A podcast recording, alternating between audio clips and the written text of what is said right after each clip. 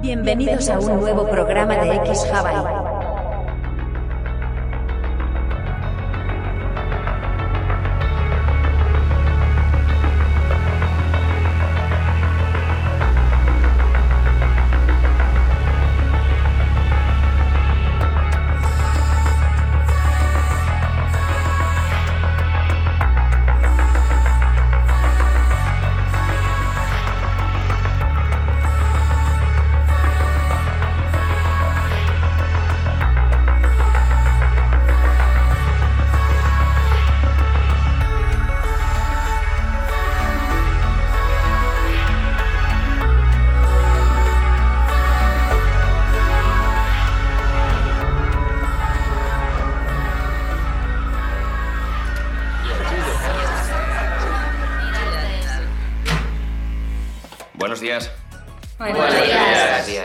Soy el señor Barth. Para los que no lo sepáis, esta es la clase de lengua y literatura 11A. Sí, sí. Veréis, tengo una regla. Solo una. Si no queréis estar aquí, no vengáis. Tío, ¿qué quieres decir? No me llamo tío, soy el señor Barth. La S no se pronuncia. Eres un puto marica. Marcus, cierra el pico. No me hables. Zorra de mierda. Eh, Marcus, ¿Sí? adivina. ¿Qué? Puedes irte. ¿Ahora mismo? Ahora mismo. ¡Qué ¡Cojonudo! ¡Nos vemos, tío! Mola. ¿Qué cojones hago? Me voy al Me despacho. da igual donde vayas. Los demás, sacad una hoja. Quiero evaluar vuestro nivel de Tío, ¿y redacción. si no tenemos papel? El tema es el siguiente. Estáis muertos. ¿De acuerdo? Escribid un breve pero detallado ensayo ¡Eh, sobre, idiota! ¡Te he hecho una puta pregunta! Sobre lo que un amigo o pariente diría sobre vosotros en vuestro funeral. ¿Vale? Se ha cabreado. Tenéis 30 minutos. Joder. Te he hecho una puta pregunta, ¿no?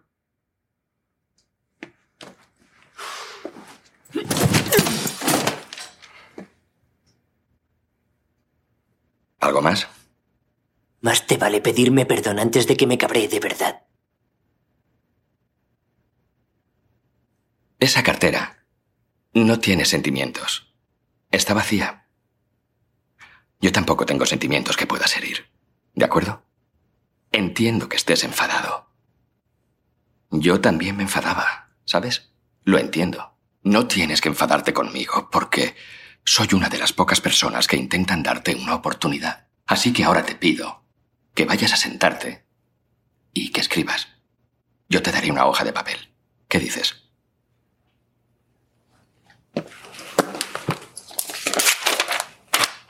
¿Me das también un puto boli? Los chicos no tienen capacidad de atención. Se aburren. ¿Cómo vas a poder interesarlos en la literatura clásica si no...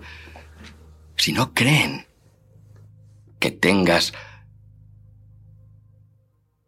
algo interesante que enseñarles?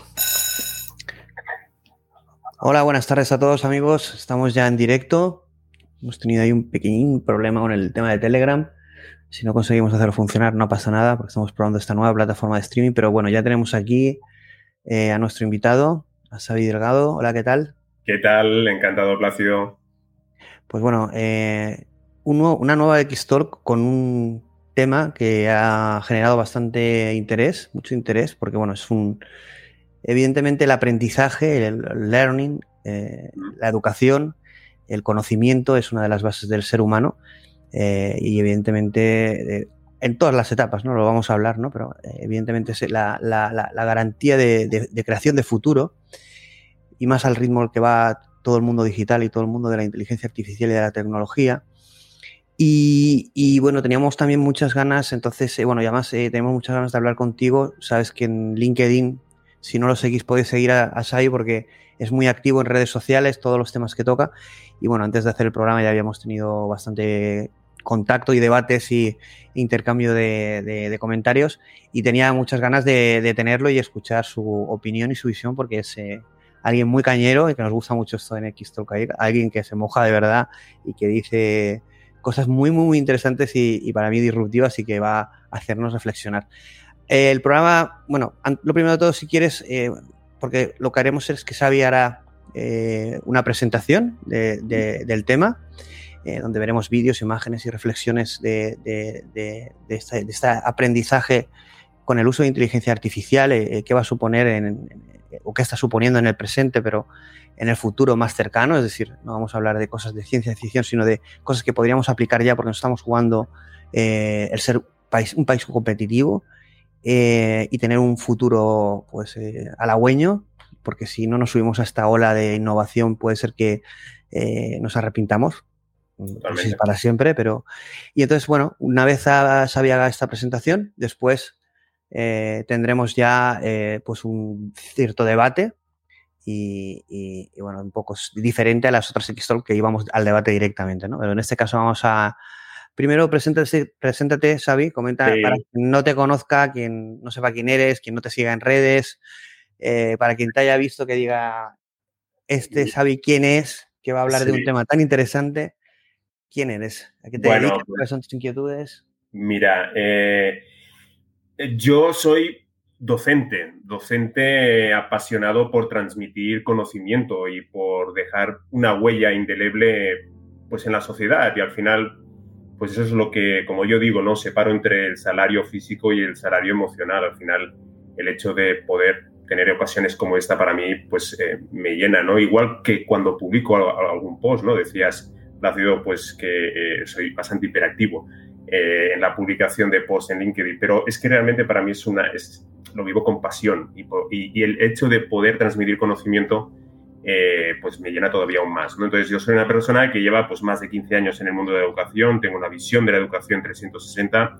he estado en escuelas privadas, concertadas, públicas, está en todas las etapas, desde infantil hasta bachillerato. Y realmente, pues mi know-how en el mundo educativo me permite tener esa autoridad eh, para poder hablar de estos temas, ¿no? Lo que pasa es que, eh, pues recientemente, ¿no? Mm, digo yo que era evangelista, ¿no? Pero ya no, ya no me considero evangelista, sino que me considero un pontífice en el sentido de mm, quiero construir puentes entre la sociedad actual y todo el nuevo ecosistema tecnológico que, eh, pues que todo el mundo ahora mismo está en boca de todos, ¿no? que es desde la Web3, la blockchain, el metaverso y sus tecnologías asociadas. Y realmente pienso que se necesita una rigurosidad, una objetividad y una sensatez para poder hablar de estos temas, porque realmente no me gusta el, digamos, el camino que, que, bueno, que ha, que ha, tomado todo esto, ¿no? Y que yo creo que es necesario poner cada cosa en su sitio y precisamente de eso me encargo, de realmente crear ese puente de entendimiento, conocimiento y diálogo entre la sociedad de ahora, es decir, qué es como habitante de, este mundo, a mí me va a solucionar este nuevo ecosistema tecnológico. A mí no me importa de si eh, esto acaba siendo pues eh, lo que todo el mundo tenemos en la cabeza o lo que hemos podido ver en el cine. O sea, a mí me interesa en qué me puede ayudar a mí ahora a solucionar mis problemas de ahora. Y en eso estoy, en eso estoy. Y ahí en la presentación, que si quieres eh, puedes compartir pantalla y empezar, haces una visión recorrido de noticias, temas. Tenemos un vídeo que va a causar eh, bastante sensación, a mí me la, me la causó porque aunque lo conocía, la verdad es que no lo había visto el vídeo. Y, bueno, repasaremos un poco ejemplos que das en este sentido de cosas que se están haciendo ya. También veremos, y, de uso, y también veremos eh, qué se puede hacer a día de hoy, qué se está haciendo en, España, en Europa, eh, qué problemas podemos encontrar, ¿sabes? Todo el tema de la normativa de prohibición de reconocimiento facial a nivel europeo que, que tiene locos a las Big Tech eh, y, bueno, a muchos fabricantes y desarrolladores de soluciones tecnológicas, pero que no se sabe exactamente qué va a pasar ahí, pero evidentemente esa tecnología de reconocimiento facial y emocional y, varias cosas que podamos imaginar, es clave para el tipo de soluciones que se plantean o se están utilizando. Entonces, también sorprende ¿no? la regulación que se está haciendo. Veremos cómo el tema regulatorio a veces eh, no entiende el futuro por dónde va. Yo, esa es mi opinión, no lo sé, lo debatiremos, pero bueno, si quieres vamos a ver tu presentación. Compártenos la, la pantalla. Y te dejamos. Yo si, como siempre me suele costar estar callado, si te, tengo alguna pregunta o alguna puntualización, que no se molesten los usuarios, eh, la, iremos haciendo, pero luego el debate lo tendremos realmente después. Entonces te voy a dejar solo. Estupendo. Pues bueno, en esta presentación quería empezar con este vídeo que comentabas, eh, Plácido, ¿no? De, que es bastante eh, sorprendente, ¿no? Para mm, bueno, ver un poco cómo en, China están llevando un poco al extremo todo lo que supone la parte de eh, inteligencia artificial aplicada en la educación. Como veis en este vídeo, eh, no lo veremos todo, son cinco minutos, está en YouTube, eh, es editado por Wall Street Journal. Y bueno, vemos aquí cómo los alumnos chinos están monitorizados y sobre todo para ver qué niño eh, eh, pues, eh, se distrae, se distrae en clase. ¿no? Esto os paso, disculpad, ¿qué pasó ahora? El vídeo más para adelante y lo vemos más. Sí, aquí dejaremos el enlace para que... Vale, entonces, como veis, es un, es un headset, ¿no? Y lo utilizan desde primera hora de la mañana cuando dedican un tiempo a la meditación. Y por lo tanto, esto lo que le ofrece al, docente es, bueno, si estos alumnos suyos están atendiendo, no están atendiendo, pero lo más fuerte eh, no es esto, sino que eh, los padres reciben en el móvil una notificación de cuál es, eh, bueno, pues el resultado no solo de, las, de los exámenes, sino también de su rendimiento dentro, de, dentro del aula. Entonces, eh, bueno, lógicamente, pues yo creo que mm, eso, mm, ¿ves? Aquí lo que, bueno, este, en, esta parte del vídeo no aparece, ¿no? Lo que reciben los padres, ¿no? Em, y bueno, y en el fondo la cuestión es que los alumnos, ¿cómo lo han aceptado esto, ¿no? Pues los alumnos que aparecen en este reportaje, pues eh, dicen que al principio se sentían raros, eh, que realmente alguno tenía la sensación de estar controlado, eh, pero bueno, que ahora ellos se han, pues eso, ahora se sienten eh, cómodos con esta, con esta herramienta. Y evidentemente ahora aquí ya aparecen muchos tipos de opiniones de personas que están absolutamente en contra de, de esta práctica, ¿no? dejo aquí el vídeo y paso, vamos, estamos en un caso, podríamos decir extremo, ¿eh? pero después tenemos em, pues el caso de esta señora que precisamente esta em, fotografía la colgó Plácido en, un post de LinkedIn, ¿no? Una pedagoga que dice que los deberes son ilegales, los niños tienen derecho al juego y al tiempo libre, ¿no? Entonces, bueno, pasamos, mm, como decía, ¿no? de una medición extrema a defender, como sucede en el caso de algunos centros catalanes, escolares catalanes donde defienden un modelo en el que los alumnos, si les nace el hecho de leer, pues el profesor le enseña. Si no le nace, pues, oye, nada, que siga en el, haciendo cualquier otra cosa, ¿no? O sea, veis que, al final nos movemos entre dos polos, ¿no? Em, la cuestión es que ahora mismo tenemos un problema con los estudiantes y es que la gran mayoría no entienden por qué estudian lo que estudian y eh, eso les lleva a una gran desmotivación.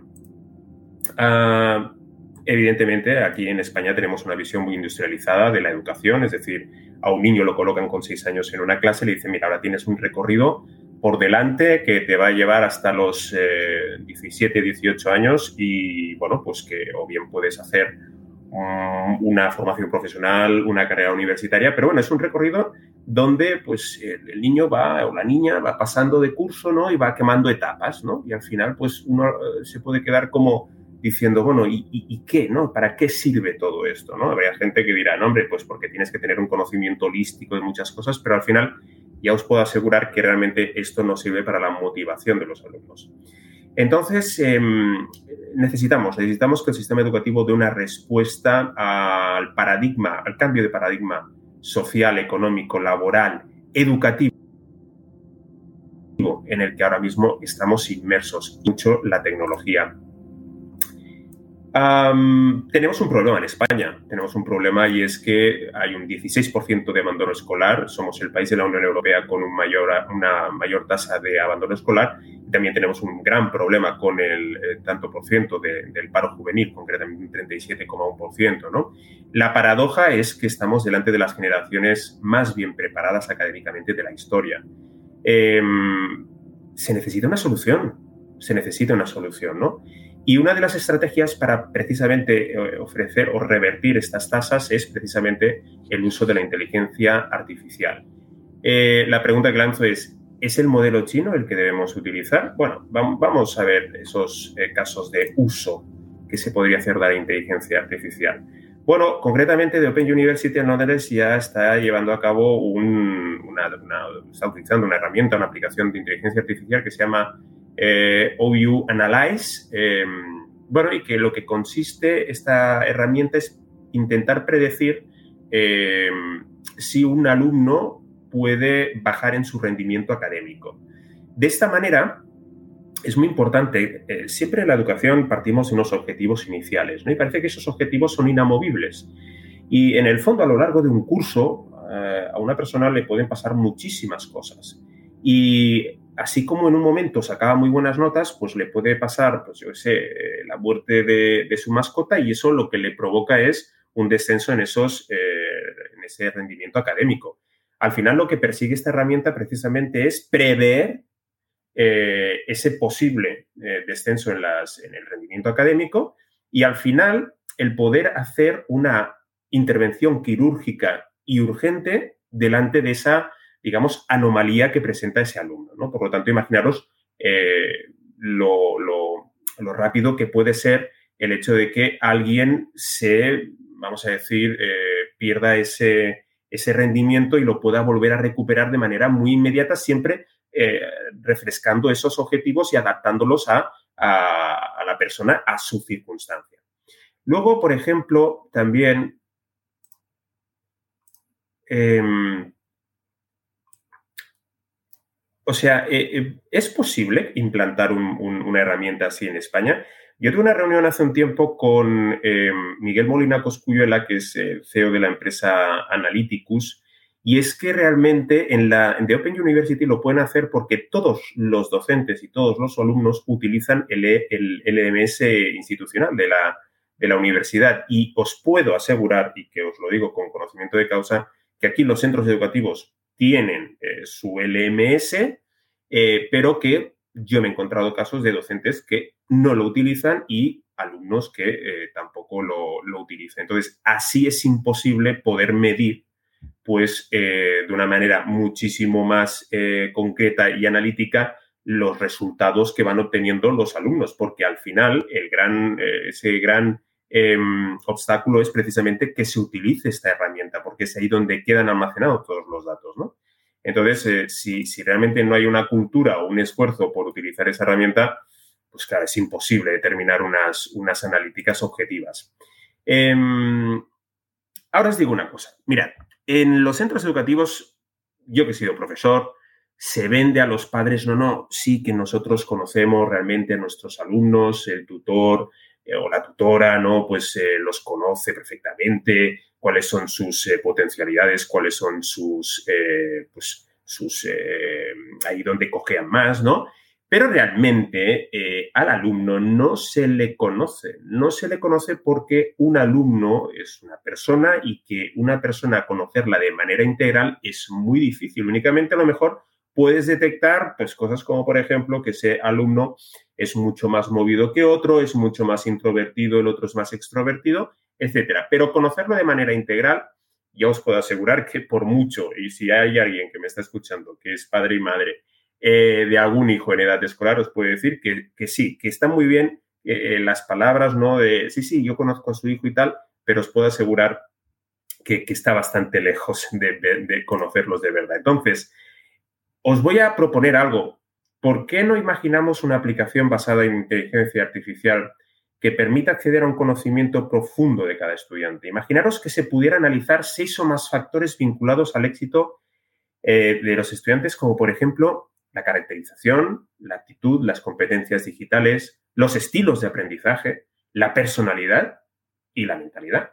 Esta herramienta se podría utilizar en el momento en el que el tutor o la tutora desea realizar intervenciones y seguimiento personalizado de un alumno basado en prevenir riesgos. Además, este seguimiento sería posible hacerlo en tiempo real. Es decir, evitar situaciones en las que una persona, un alumno o una alumna se encamine desgraciadamente al abismo del abandono escolar. Eh, ¿No creéis que realmente es necesario un uso de la inteligencia artificial para prevenir esos riesgos? Yo estoy convencidísimo de que sí. Eh, imaginaros lo que supondría para una universidad esta herramienta. Imagínate que tú como universidad puedes conocer e interactuar y personalizar los contactos de tus, estudiantes basando, basándose en sus necesidades.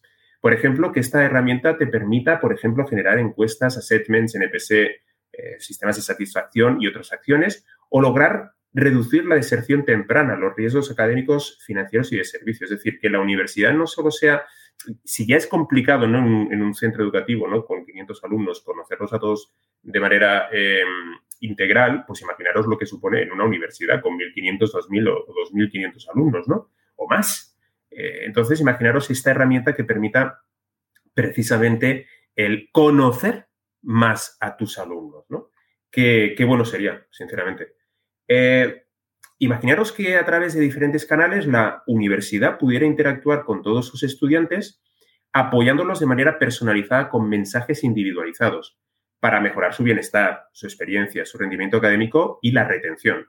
Sin duda, mediante esta aplicación de inteligencia artificial, la universidad podría conocer mejor a sus estudiantes, apoyándolos a través de esos mensajes personalizados, identificando las variables y características clave de los estudiantes para empujarlos a través de mensajes cortos, personalizados y atractivos de manera oportuna para maximizar el éxito de los estudiantes. No me vais a decir que no, eh, que esto no es interesante. Es decir, la universidad se tiene que distinguir porque tiene que, eh, la universidad, todo el sistema educativo, eh, tiene, tiene, que dirigirse, dirigirse hacia una hiperpersonalización de la experiencia académica. Y esto únicamente no te lo puede permitir el uso de una aplicación de inteligencia artificial.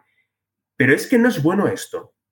Es que no, no tenemos que hacer que los alumnos, eh, tanto en las diferentes etapas educativas eh, como en la educación superior, se sientan em, más, o sea, realmente eh, que, ven que se preocupan por ellos, ¿no? Y que realmente necesitan ese, ese empujón, ¿no? Que, que decía antes para, pues en algún momento determinado donde sientas una pequeña debilidad, pues sepas que alguien está detrás ahí, aunque sea pues un, eh, tutor virtual, pero que sepas que al menos, oye, eh, te sientes eh, apoyado, ¿no? Em, ¿Por qué es necesario? Porque necesitamos, como he dicho, un modelo educativo personalizado, iterativo y competencial. Porque, vamos a ver, las personas somos completamente diferentes, poseemos ritmos de aprendizaje distintos, estados madurativos de retención de contenido distintos y, por supuesto, talentos diversos. Por eso digo yo y abogo porque esa eh, experiencia académica sea lo más hiperpersonalizada posible. Y realmente es la inteligencia artificial la que nos va a permitir eso y el bien que le van a hacer a todas las nuevas generaciones, eh, tanto de los que ahora mismo pues, ya están en una educación superior como los que vienen eh, ahora de la generación alfa. Vamos a ver. Importante, yo cuando eh, los niños y las niñas, bueno, los adolescentes en este caso, ¿no? Cuando eh, se reincorporaron a, los centros educativos después de la pandemia, los directores eh, nos dijeron que nada de dar materia, es decir, que lo que teníamos que hacer es preocuparnos por su estado emocional. Sabemos que el confinamiento ha empeorado la salud mental de nuestros jóvenes, Em, y entonces, pues se nos dijo, ¿no? Tenemos que atenderlos, tenemos que ver cómo, cómo lo han pasado, si lo han pasado pues eh, bien, por ejemplo, también, ¿no? Ah, probablemente habrían perdido algún eh, ser querido, quizás eh, víctima de la, de la COVID, y por tanto no se podía dar en absoluto nada de materia.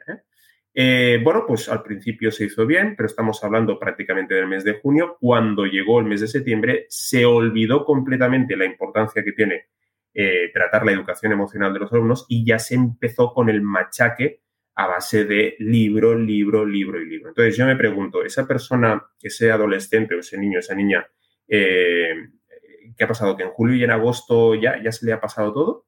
¿Es que no debemos seguir cultivando esa educación emocional, preguntarle realmente qué les pasa a los alumnos, eh, si están bien, si no están bien?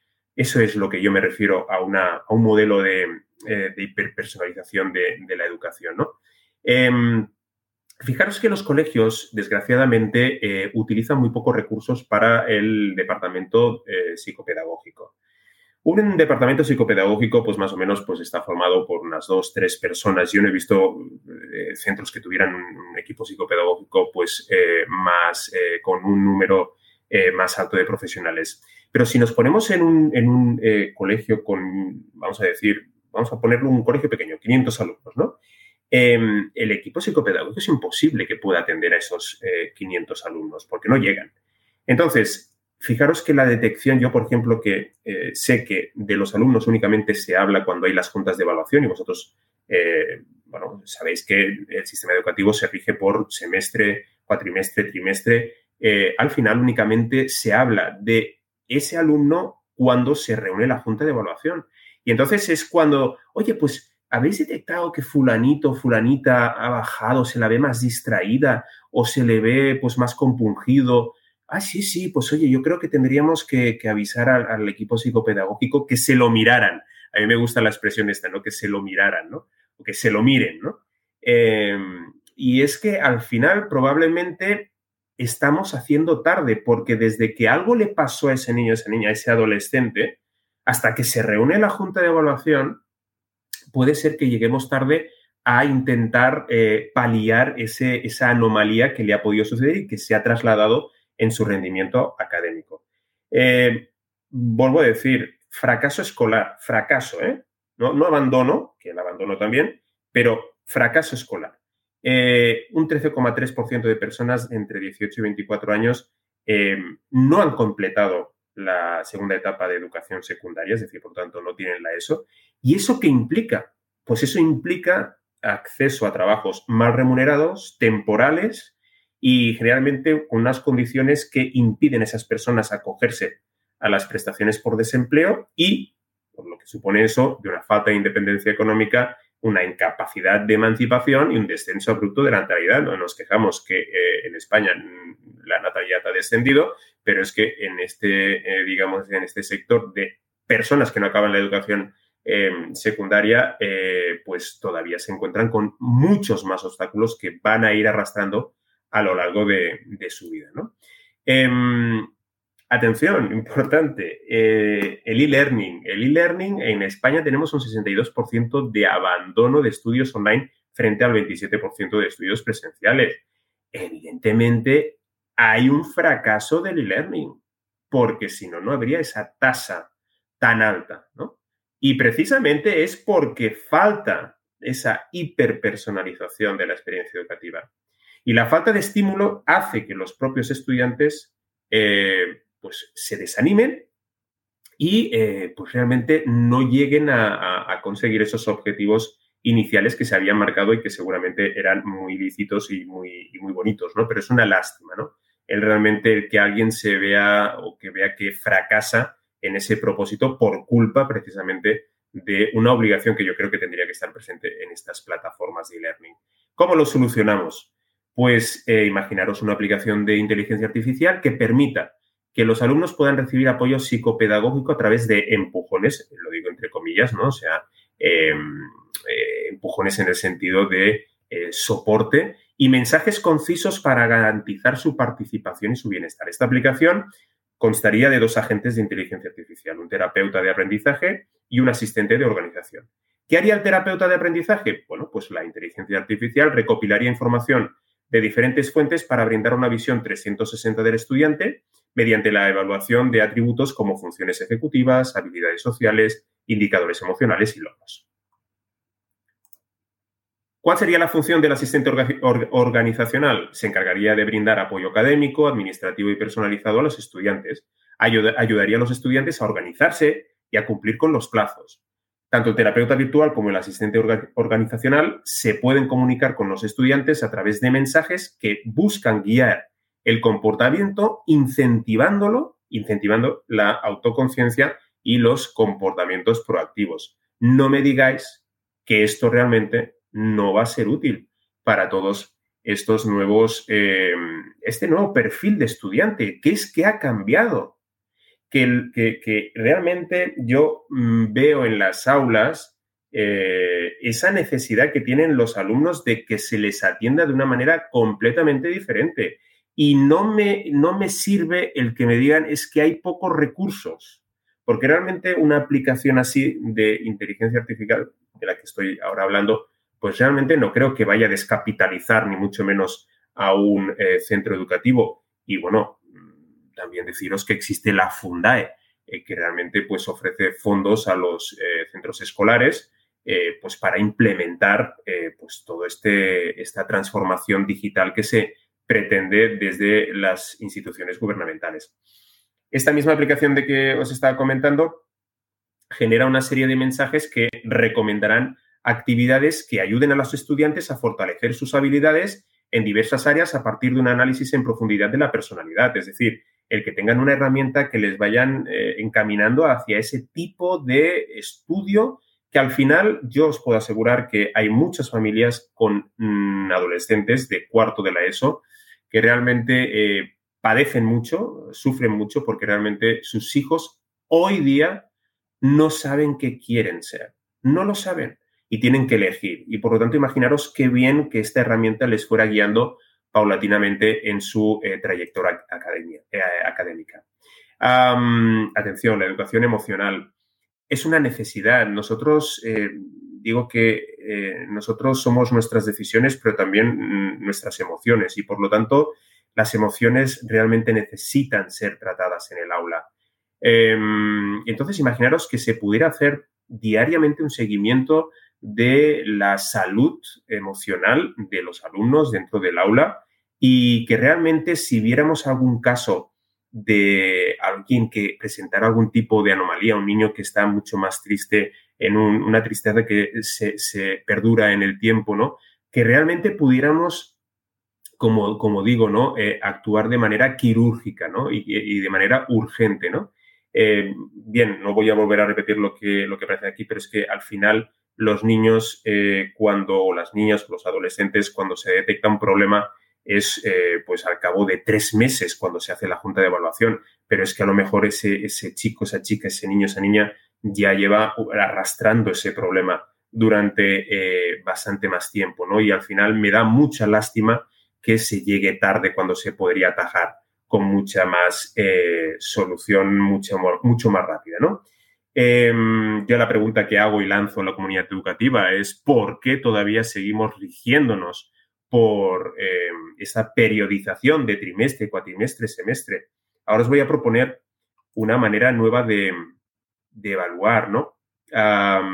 bueno, centrándonos de nuevo con el tema este de medir la, el estado emocional de los alumnos, eh, bueno, pues concretamente frente a un cambio sustancial en ese estado emocional del alumno, la herramienta reflejaría una medición anómala que sería vista y analizada por el equipo psicopedagógico. Esta información considero que no tiene que, evidentemente, estar eh, pues en manos de un tutor o en manos de una dirección, no tiene que estar en manos del equipo psicopedagógico del centro escolar, pudiendo así actuar de manera rápida y quirúrgica, impidiendo que esta situación anómala afectara su rendimiento académico, así como su bienestar emocional. Esto ya se está haciendo, concretamente la herramienta IMOCLI. IMOCLI eh, es una herramienta que analiza el bienestar de, eh, emocional del aula y Mokli es una empresa finlandesa y su CEO es, es una, una, chica española. La verdad es que os animo a que entréis y, le echéis un vistazo. bueno, la tecnología de Mokli, os dejo aquí, compartiré con vosotros esta presentación, eh, pues eso, permite registrar la evolución emocional de cada alumno y alumna y o de todo el aula, facilitando el apoyo individualizado y el ajuste de las metodologías en función de las necesidades detectadas. problema. Siempre tiene que haber algún problema. Bueno, y es que, a ver, no todos somos una constante en materia de, eh, emociones, ¿no? Es decir, las emociones son como una montaña rusa, ¿no? Y por lo tanto, mm, es complicado al final extraer unos datos fiables y es probable, en los niños, pues que codifica, o sea, algo que eh, le puede haber ido muy bien todo el día, pero oye, eh, se enfada con un compañero, con una compañera y ya dice a sus papás, ¿cómo ha ido el día? Fatal.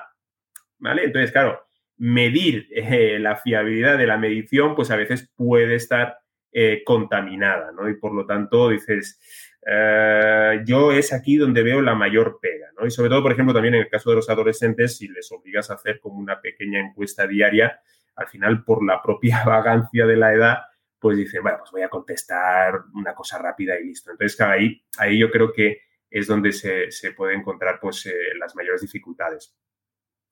Estamos en un modelo de long life education, es decir, tenemos que estar constantemente formándonos, eh, porque ya veis, los cambios se producen de manera eh, no, no, no veloz, sino lo siguiente, ¿no? Entonces, para eso necesitamos seguir formándonos en diferentes competencias y realmente poder eh, desempeñar una labor eh, profesional exitosa, ¿no? Em, incluso, pues, eh, mucha gente opta, opta por la reinvención laboral, claro que sí, ¿por qué no? imaginaros que una institución educativa dispone de una herramienta de inteligencia artificial que prescriba un itinerario de cursos a los estudiantes basándose en desempeño histórico de los estudiantes, apetito del mercado y popularidad laboral, perfil profesional deseado, brecha en el, desarrollo de habilidades, es decir, brecha en el desarrollo de, habilidades me refiero a cuáles son mis puntos fuertes y cuáles son mis puntos débiles y cuáles debería reforzar. pues, eh, ¿cómo se podría llevar a cabo esta, esta, la ejecución de esta, de esta herramienta? Bueno, pues el proceso comenzaría con la comprensión de las metas y objetivos profesionales de cada estudiante y el historial académico previo para desarrollar una personalidad. A continuación, la herramienta de inteligencia artificial compara a la persona con los datos para crear un objetivo profesional individualizado, ¿eh? individualizado que alinee las experiencias y metas con los objetivos profesionales deseados. Una vez los cursos sean analizados semánticamente, los resultados se asignan al objetivo de la carrera, creando un plan individualizado para el estudiante. ¿no? Es decir, delante de toda esta oferta que tenemos de formación, cuáles son los estudios que más se adaptan a mi personalidad y a mis talentos.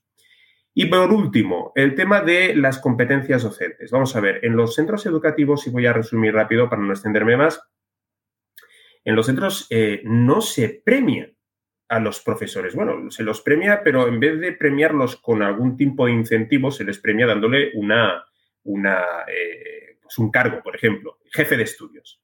Eh, pero lo que estás haciendo con eso es que estás apartando eh, a ese, a ese digamos, a ese excelente profesor y excelente profesora de su, de su ámbito natural, que es el aula, y lo estás colocando en un despacho, ¿no? Estás completamente infravalorando entonces el poder que tiene esa persona de influencia dentro del aula.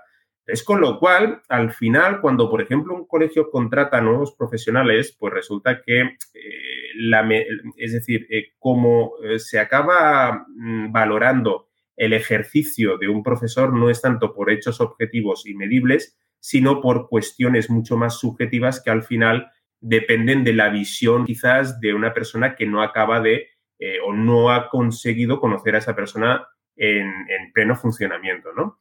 Em, y luego también, pues el tema de la evaluación por IA, apuesto porque realmente, como he dicho antes, todos tenemos nuestra velocidad de aprendizaje, al igual que también tenemos nuestra velocidad de asimilación de contenidos.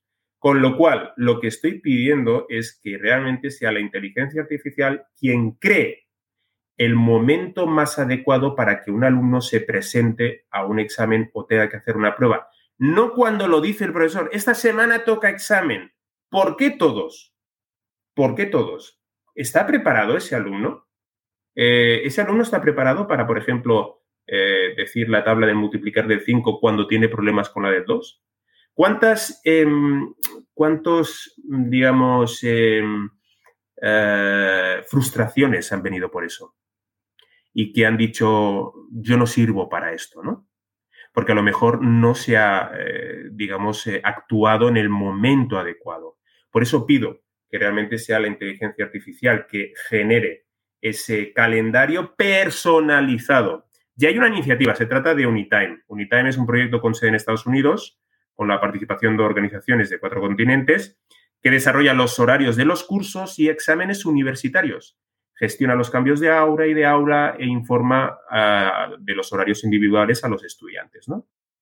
Yo voy más allá, es decir, eh, organizar los exámenes y los horarios en función de las, eh, cualidades de la persona. Bueno, pues sinceramente, para concluir, pues fijaros que las previsiones señalan que, la, inteligencia, eh, la inteligencia artificial en educación tendrá un valor de 6.000 millones de dólares para 2024 y lo que yo siempre digo, la inteligencia artificial no ha venido a sustituir al ser humano, sino a complementarlo. Y con esto finaliza la Bueno, pues eh, he hablado poco, lo que quiere decir es que ha sido súper interesante. Eh, he estado escuchando y aprendiendo muchas cosas y nos espera ahora un debate porque tengo aquí de todo, ¿no? Es decir, realmente sí que me ha parecido eh, muy positivo una cosa que es difícil de encontrar eh, y que Xavi tiene y es atreverse a dar soluciones de una realidad que tenemos presente. Es decir, la inteligencia artificial es una tecnología disruptiva, vivimos en la era de la inteligencia artificial, una tecnología que su objetivo es emular o imitar la inteligencia humana y llegar a superarla. Es decir, es una herramienta, ese fuego de Prometeo que nos tiene que traer y nos está trayendo un nuevo futuro, es el nuevo pincel para dibujar el futuro. Entonces tenemos que ser capaces no solo de, evidentemente, conocer esta tecnología, formarnos en ella, leer las noticias que se publican, sino proporcionar soluciones eh, para nuestra vida y, y, futuro más inmediato.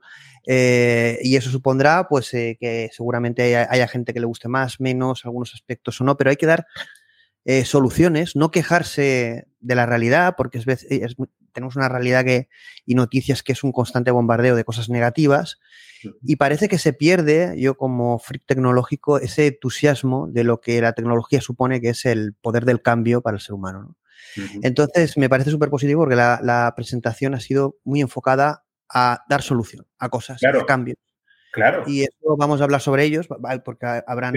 Y Plácido, te voy a decir más, te voy a decir más. Todas estas propuestas que yo lanzo, estas propuestas ya están activas. Es decir, es como lo he dicho antes, estos son herramientas de inteligencia artificial que ha creado Analyticus. Entonces, por lo tanto, ya se puede, ya se puede aplicar. Sí, aquí ahora vamos a debatir porque, bueno, eh, yo, yo, tengo, vamos a ir un poco también rápido porque si no, bueno, nos vamos a estar horas porque hay un montón de cosas a, ver, ¿no? Venga. Eh, yo antes de empezar quiero leer, eh, te lo he comentado al principio de la charla, un libro que, bueno, te, te, he hecho referencia a un libro que también está en película. El libro es una trilogía de ciencia ficción, es el, el juego de Ender de, de Orson Scott Card. Eh, premio Nebula, pero son, es una trilogía. La película solo hicieron la primera, bueno, tuvo mucho éxito, parece ser, pero está, está muy entretenida y la recomiendo. Básicamente es un futuro distópico en el que, bueno, el talento, se hace una gestión del talento desde que se nace, ¿no? Se, mira, se analiza el ADN, se analiza eh, tus capacidades, etcétera, etcétera. Bueno, eh, lo que sí que voy a trasladar dos frases de esta novela que me gustaron mucho porque supone una reflexión. Una es que el talento siempre triunfa, X es una iniciativa de talento, de dar voz al talento, a este tipo de, visiones que muchas veces eh, pueden tener espacio, pero contra más protagonismo o más se divulguen y difundan, mejor, para que se genere conciencia y debate y también para que eh, responsables eh, sean capaces también de invertir en este tipo de soluciones, porque, como bien dice Xavi, esto no es el futuro, esto no es ciencia ficción, esto, esto, es algo que llegamos tarde, seguramente. Y otra frase que me gustó mucho es que la humanidad, eh, este, de, esta obra, la humanidad no nos pide que seamos felices, solo nos pide ser brillantes en su nombre. Estas dos frases eh, entroncan mm, o tocan dos puntos que para mí son fundamentales. Una es el talento. Cada persona tiene un talento o talentos diferentes. Eh, unos serán innatos, otros se trabajarán. y luego qué es la, felicidad o qué es, cuál es el propósito del ser humano eh, a nivel colectivo, pero sobre todo a nivel individual, porque yo creo que estamos viviendo una época en que lo individual, eh, lo colectivo tiene que existir, por supuesto. Somos una sociedad, somos una especie, somos un, país, un continente, somos la humanidad a nivel global, pero eh, no, podemos perder de vista que el, individuo, la individualidad. Que además aquí hacían eh, una pregunta a Isma, a nuestro amigo Isma, que también lo tendremos en Xtal. Eh, además, si quieres, podemos ponerlo, vamos a poner la pregunta que le hacía él, ¿no? Además, a relación de esto, ¿no? Eh, estos sistemas de inteligencia artificial, o incluso ya no los sistemas, sino al final un sistema de educación nuevo, basado en estas tecnologías o, con las posibilidades que nos ofrecen estas tecnologías, ¿en qué, qué debe priorizar? Mm, lo colectivo o tenemos que ir a la, como tú comentabas, a la hiperpersonalización, al individuo? Porque aquí estamos en, un momento en que, se hay como un mensaje muy colectivo, muy el bien común, pero eh, luego vemos que nos, nos, olvidamos del individuo, nos centramos en la sociedad, pero olvidamos a, la persona, al yo y su felicidad interior, ¿no? Entonces, claro, aquí esta pregunta eh, tiene debate porque además, fíjate que Isma dice, es necesario conocer al estudiante one-to-one, es decir, llegar a la hiperpersonalización, a quién es cada persona. ¿Tenemos que llegar ahí o el enfoque es más colectivo, eh, mm. algo mixto? Eh, yo, por ejemplo, puedo decirte que las dinámicas de grupo dentro de un aula al final están contaminadas. Eh, tú únicamente, si tienes que hacer una intervención, tiene que ser uno a uno uno a uno, porque probablemente puede ser que, tú, ah, digamos, los, problemas no suelen ser muy, muy diferentes, ¿no? Entre, entre, al final prácticamente nos afecta o les afectan cuestiones parecidas, ¿no? Pero necesariamente eh, tienes que, yo sí, yo desde mi punto de vista como experiencia de docente, pues puedo, puedo decir, Isma, te lo digo, que realmente yo creo sí es necesario eh, conocer a, los alumnos, ¿no? Porque es que se les puede hacer mucho bien. Mucho Y yo creo que para conseguir un colectivo eh, talentoso y poderoso y de futuro y eh, creativo, tenemos que trabajar el individuo, ¿no? Tenemos que trabajar lo individual para llegar a lo colectivo. No podemos centrarnos en lo colectivo sin trabajar lo individual. Eh, muchas veces nos olvidamos, como si fueran cosas distintas. Bueno, aquí vamos a dar opiniones, cada uno. Puede ser que tengamos, que aquí no estamos en, eh, es verdad que lo que, bueno, la educación, otra cosa eh, que quiero eh, remarcar es la educación, ya no solo, y, más en el mundo que nos ha tocado vivir, pero que creo que esto va para largo ya para siempre, la educación es continua y constante. Vamos a, morir aprendiendo, ¿no? Y siendo alumnos, porque, claro, eso de que tenías una fase de aprendizaje, ya te ponías a trabajar y esto se ha acabado, mm. ¿no? Y entonces hacías mucho hincapié en el concepto de journey, de, tener eh, como un cierto viaje en tu proceso de aprendizaje que al final está vinculado a la propia persona, al, propio crecimiento individual, ¿no? Entonces, eh, eh, esto no solo se aplica a los jóvenes, ¿no? Porque muchas veces cuando hablamos, hemos visto los, ese, colegio de, en China y eran niños, pero claro, esto, esto que estamos hablando debería ser una visión global para todas las edades, aunque quizá más hincapié, evidentemente, en, las edades tempranas, ¿no? Es decir, un, reto eh, y una visión, eh, yo creo que necesaria en ese sentido, ¿no? El, controlar ese journey y no solo empezar ahora desde los jóvenes, sino desde los que están reinventándose, haciendo reskill. Totalmente. Un cambio de mentalidad complicado. ¿Estamos preparados para, para ese reto? El ser humano está preparado, no preparado, sino eh, para el cambio continuo o el aprendizaje continuo. Eh, hombre, en el fondo no es lo mismo que tú cojas un libro porque te apetece que, que te obliguen a leerlo, ¿no? Eh, entonces la cuestión, yo eso lo traslado a, esa pregunta, ¿no? Es decir, eh, no es lo mismo que te tengas que formar porque te lo obliga desde la empresa a que salga o nazca de ti, ¿no? Eh, yo pienso que la satisfacción es mucho mayor cuando nace de ti que, porque te lo tengan que imponer, pero al final tiene que ir acompañado, como yo digo, de, recompensas, ¿no? el tema es ese, proceso continuo, en el fondo, se tiene que trasladar precisamente en una, en una mejora de tu vida, de tu vida, ¿no? A nivel pues, económico, a nivel, no sé, crecer, crecer. Yo pienso, ¿se puede estar harto de crecer? Eh, mm, yo no, ¿me entiendes? Pero hay muchas personas seguro que tampoco, pero mm, yo no lo generalizaría. Eh, eh, este mismo debate lo tenemos con la renta universal, ¿no? Es decir, ¿cuánta gente quiere crecer y conocer? Yo soy un adicto del conocimiento y yo no. y siempre me considero apasionado de lo nuevo, de conocer cosas y sé que moriré ignorante, ¿no? Pero ¿es, es todo el mundo así? Ah, evidentemente somos muy diferentes, con lo cual... y bueno, y luego, y luego cada sociedad es distinta, ¿no? No podemos comparar esta pregunta en una sociedad española, una sociedad china, estadounidense. Es igual de competitiva a nivel colectivo eh, España que Estados Unidos. No hablamos de potencia económica, sino en cuanto a idiosincrasia. Está el caso de la India, ¿no? Qué dato tan interesante el que muchos CEOs de sean. Sí, sí, sí, me, pareció súper curioso, esto lo comentamos en otro Xtol. ¿Por qué? Cuando ha sido un país, eh, bueno, eh, que ha sufrido la pobreza. Porque hicieron esa toma de conciencia y cómo, cómo, podían salir si no tenían recursos ni capacidad. Mm. Eh, con talento. somos seres humanos con talento. Y sembrando en esa dirección, están líderes en economía, en tecnología, están, están por todo el mundo es un caso de, que no hay nada imposible con el ser humano. Y que, que al final, eh, pues cuando, por ejemplo, Islandia eh, nos sorprendió jugando al fútbol de una manera, eh, bueno, pues muy superlativa, ¿no?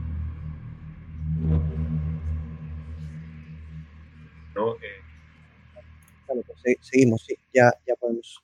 ¿Sí? Sí, ya podemos Perfecto.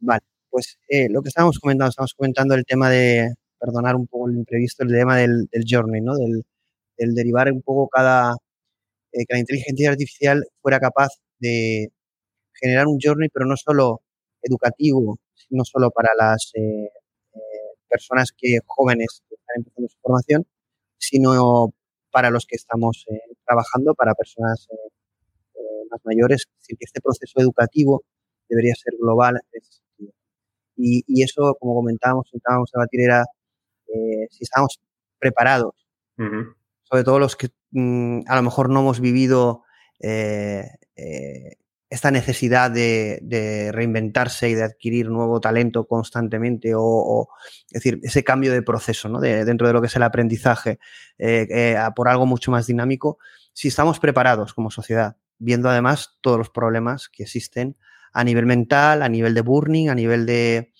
eh, mm, poder quemarse, poder desmotivarse, se mezclan muchos factores, ¿no? Entonces, eh, la exigencia es muy, muy alta, ¿no? Es decir, en este sentido, la realidad, el sector tecnológico, la era de la inteligencia artificial demanda supercompetitividad. Pero por mm. otro lado, se nos va dando un mensaje que es el de la renta universal que cala en los jóvenes. Eh, ¿Cómo casamos esto en una visión que a mí yo comparto muchas de las cosas que has comentado, que ahora iremos viendo, con una visión de, de aprendizaje asistido por inteligencia artificial. Porque claro, tendríamos que subir a la sociedad entera, no podemos decir unos sí, otros no, los elegidos. Esto, claro, debería ser como en China, es decir, todos eh, este sistema. Yo es que defiendo, defiendo el, el, uso por la sencilla razón de que yo busco un bien mayor. Y yo sé que en la aplicación de, esta tecnología lo que va a suponer es precisamente eh, un avance, una, una, mejora generalizada, pues tanto de, la, satisfacción tanto de las personas por su desarrollo, eh, tanto personal como profesional, pero aparte lo que va a suponer también para un país el hecho de apostar realmente por eh, que sus individuos, que sus eh, ciudadanos, pues realmente sean, sean, eh, sean exitosos. ¿no? Entonces, dejarnos atrás a alguien, no, no, en no, no quiero dejarme No, no, por supuesto. Además, es estratégico en cualquier país. Eh, para China lo fue, bueno, cuando China no estaba en su mejor momento. dentro del plan estratégico, uno de los pilares era la educación. donde pues tuvieron un, plan donde introducían eh, conocimiento avanzado, seguimiento, automatización, monitorización. Eh, somos conscientes en España, en Europa, entiendo que sí, pero en España yo creo que cuesta, ¿no? No sé si es porque no nos ponemos de acuerdo en nada, Pero eh, ya no hablo de ponerse de acuerdo, sino al menos, al menos tomar conciencia de que necesitamos un cambio en el sistema educativo y que tenemos que aprovechar estas tecnologías porque si no estamos dejando de ser competitivos respecto a otros países. En cuanto generarán unas generaciones súper competitivas y preparadas y nosotros estaremos aún con la edad de piedra, ¿no? Con los... Eh, nosotros en España tenemos un problema y es el hecho de que estamos ligados, estamos atados por el currículum, ¿no? Parece que currículum es eh, palabra de Dios, ¿no? Entonces nadie se puede mover ni un ápice de, eh, lo que marca el currículum, ¿no? Y, eso lo que hace es precisamente fomentar todavía más esa educación industrializada, ¿no? Esa educación que no tiene en cuenta los talentos personales, que no tiene en cuenta pues lo que decíamos, ¿no? Las velocidades de aprendizaje y que al final todo el mundo acaba diciendo lo mismo y es que el problema es que no hay recursos. Mm, evidentemente que yo sería partidario de que todo el, em, el presupuesto de defensa fuera a parar educación. Bueno, ahora, ahora como está el tema, ¿no? ¿También piensas lo mismo? Eh, ya, pero, pero, pero quizás es que no se hubiera ni producido la guerra, no sé. Ahora estoy divagando, ¿no? Pero me refiero con eso que no, no voy a decir que, no, mm, que la administración no ponga más recursos, eh, pero lo que estoy diciendo es que ya se trata de una voluntad. Y realmente quienes están estipulando em, todos los eh, pasos que se llevan a cabo en el modelo educativo son personas como las que poníamos antes, esta pedagoga que dice que los deberes eh, deberían estar eh, desterrados porque los niños tienen eh, derecho a jugar, pero, pero ¿qué? Bueno, aquí hay una tendencia que yo en LinkedIn, bueno, a ver, cada uno, son opiniones, ¿no? Pero sí que he visto una tendencia en Internet, en redes sociales, a defender el no esfuerzo. vi incluso un libro que se titulaba No seas tú mismo. Yo me quedé a cuadros. es decir, no, pero no era solo esta, este post. estoy hablándote de muchos posts en plan no, no, no, no, no exigencia, no competitividad, eh, pasa de todo, no seas tú Es decir, es como, escucha, eh, ¿para qué? Es decir, ya no nos preguntamos el por qué, cómo mejorar lo que tú estás haciendo, sino es como decir que no, que eso eh, no me cuentes películas. Lo que hay que hacer es tirar la toalla y que no te cuenten ni que hay que ser competitivo, ni formarse, ni ser tú mismo, nada, nada, nada. Se está vendiendo de forma masiva a nivel político, ideológico también, el que se adopte esa actitud por parte de los, sobre todo gente joven.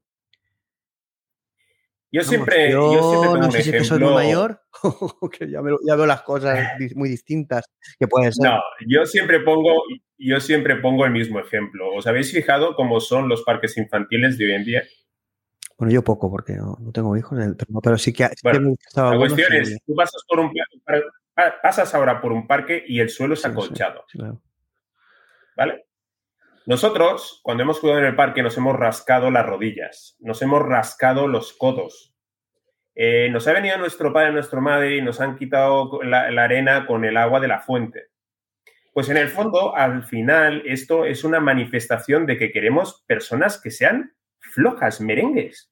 Pero bueno, y las tenemos aquí ya las tenemos aquí. Es decir, eh, ha, habido una ha habido unas generaciones eh, que han sobreprotegido a, a, una generación o a muchas, diría yo. Cada vez son, perdón, la generación de cristal que se llama, pero es verdad que yo lo englobaría desde la generación X, eh, las milenias. Es decir, yo creo que esto ha ido cada vez en peor y es algo, una situación global porque no estamos preparados para la guerra. Y cuando hablo de guerra, no hablo de guerra la que estamos viviendo en Ucrania, sino la que, una guerra competitiva, una guerra de eh, estar en la última posición y acabar campeones o en las primeras posiciones.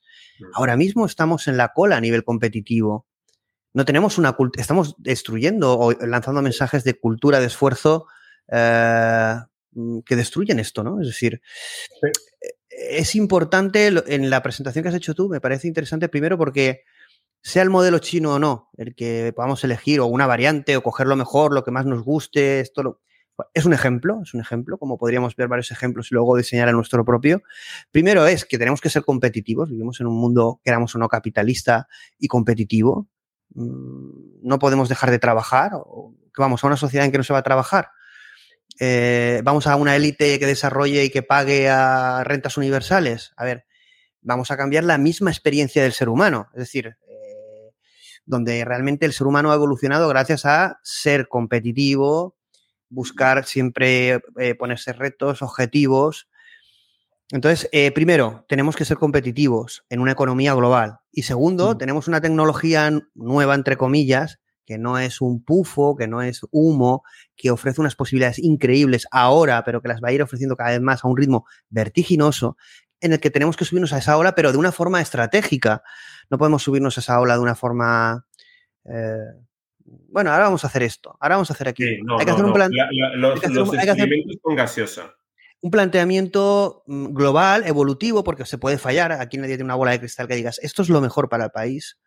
Pero hay que tomar un cambio en ese sentido. ¿Quién, ¿Quién, pone el cascabel al gato en este sentido? ¿Quién empieza? ¿Es una iniciativa pública, política, privada, eh, mixta? Eh, ¿Qué va a pasar ahí? Mm, tenemos más números, tenemos más números que estas iniciativas se hagan desde el sector privado que no desde el sector público. ¿no? Eh, en el sector público, pues bueno, aquí en este país, desgraciadamente, no sé si es que realmente tenemos los dirigentes que nos merecemos o, realmente no sé cómo la gente no, sale eh, a la calle, no sé. Al final es que todo el mundo sabemos de educación y cuando se tiene que llevar a cabo lo que tú dices, ¿no? Poner el, cascabel al gato, nadie se acaba eh, mojando, ¿no? Entonces, aquí también nos pesa una cosa mucho que es el hecho de siempre se ha hecho así. Entonces, como siempre se ha hecho así y ha funcionado, el problema es que no está siendo real con las circunstancias actuales y por lo tanto es un modelo que está completamente obsoleto. La, formación reglada actualmente es, como yo digo, algo obsoleto.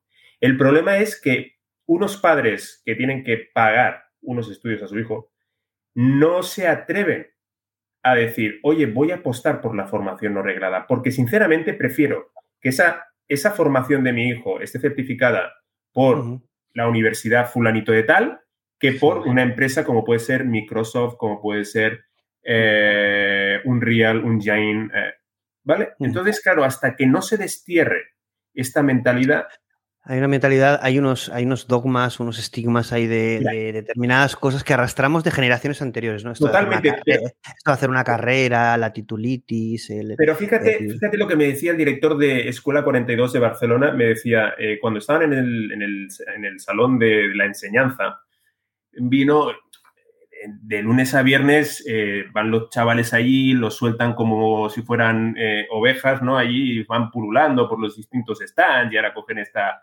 eh, propaganda y ahora está. Eh, pero luego los fines de semana vienen los padres. Y entonces una madre eh, se acercó, una señora se acercó al stand de Escuela 42 y entonces pues el director pues le explicó qué es lo que hacían desde Escuela 42 y tal y cual dice. Pero la señora acabó diciendo, ¿pero esta formación le servirá a mi hijo si quiere ser funcionario? Y él pues realmente dijo, mm, vale, me voy a tomar un café es como, no puede ser, no puede ser. ¿No crees que hay, hay, hay, una lucha, bueno, una lucha, no, hay un, hay un choque de realidades, antiguo paradigma, nueva realidad futuro, que no sabemos cuál es, pero que se tiene que descubrir, crear, y eso es algo inmóvil contra algo que va a una velocidad de vértigo, ¿no? Y, y, casi que no podemos perder tiempo ni en convencer porque es una guerra perdida, ¿no? ¿Cómo vas a convencer esa mentalidad? No lo vas a poder mostrar. Eh, eh, y estamos muy condicionados en España ¿no? a todo ese tipo de cosas. ¿no? Y ha hecho mucho daño. Eh, y yo creo que lo van a sufrir los, los bueno, los que, evidentemente, la gente más joven que debe eh, crear nueva realidad, ¿no? Porque es verdad que cuesta mucho superar esas, lo que tú has dicho, ¿no? la madre que busca la seguridad en su hijo o en su hija siendo funcionario. Bueno, pues que sea lo que, lo que él tenga pasión por, por, por trabajar o por, por, ver, ¿no? No podemos generar una sociedad no feliz. ¿Qué generamos? Una sociedad de, de seguridad, de falsa seguridad, de, de, apariencia. De, eh, hemos generado mucho eso, ¿no? Donde realmente el ego de una posición social era lo que más ansiaba la, gente, ¿no? No sé si eso venía eh, heredado, pero lo hemos mantenido y se sigue manteniendo porque eh, yo pensaba que con generaciones jóvenes todo esto se iba a reciclar, pero bueno, yo tengo mi opinión, pero vamos, yo por, por lo que pienso es que esto hay que cambiarlo. Es un cambio de mentalidad. Yo creo que el reto es, evidentemente, el cambio del sistema educativo, pero es un reto humano, ¿no? Un reto humano y luego un reto de inteligencia, de, tecnología, un reto tecnológico, pero no vamos a poder abordarlo correctamente si no abordamos primero una conciencia y una, un pensamiento crítico sobre nosotros mismos. ¿no?